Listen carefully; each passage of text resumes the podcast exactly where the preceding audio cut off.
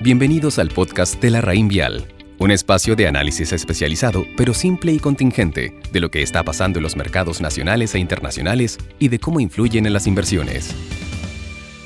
Muy buenos días. Hoy 18 de agosto les habla Marco Sosa, subgerente de renta fija de la Raín Vial Estrategia, para comentar acerca del escenario actual y nuestra visión hacia adelante. Hoy conocimos las cuentas nacionales del segundo trimestre.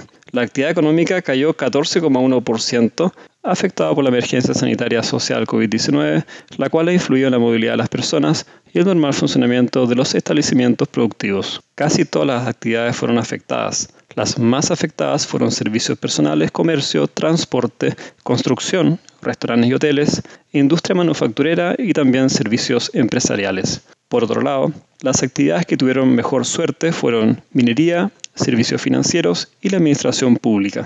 Desde una perspectiva del gasto, los efectos de la pandemia se observaron con más fuerza en el menor consumo de hogares y en la inversión. Consumo de hogares cayó 22,4% anual, mientras que la formación bruta de capital fijo se redujo 15,1%. Este último, afectado en su componente de construcción, donde se observó una menor edificación y aplazamiento de proyectos de inversión. Así también, disminuyó la inversión en maquinaria y equipos, reflejando el alto nivel de incertidumbre actual y los bajos niveles de confianza empresarial. Pero hacia adelante, las expectativas de crecimiento han mejorado levemente. La última encuesta de expectativas económicas publicada por el Banco Central de Chile evidenció una leve mejoría en las estimaciones de crecimiento para este año, dejando de lado la tendencia que se observaba en estas expectativas desde el comienzo de la pandemia. Interesante observar también que los economistas más pesimistas, representados por el DECIL, que estiman menor crecimiento dentro del grupo de economistas encuestados, ajustaron al alza su proyección en un punto porcentual.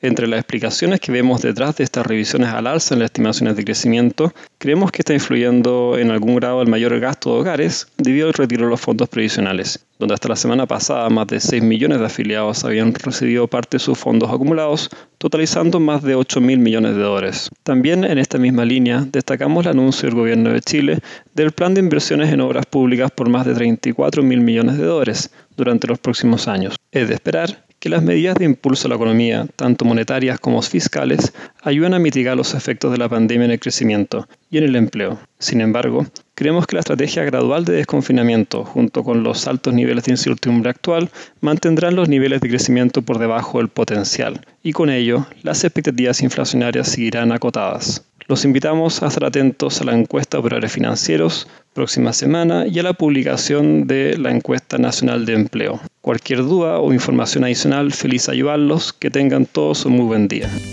Los esperamos en nuestro próximo capítulo del podcast La Raín Vial.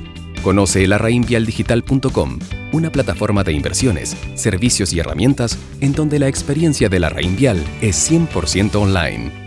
Infórmese de las características esenciales de la inversión en estos fondos mutuos, las que se encuentran contenidas en sus reglamentos internos. La rentabilidad o ganancia obtenida en el pasado por estos fondos no garantiza que ésta se repita en el futuro. Los valores de las cuotas de los fondos mutuos son variables. La rentabilidad es fluctuante, por lo que nada garantiza que las rentabilidades pasadas se mantengan en el futuro.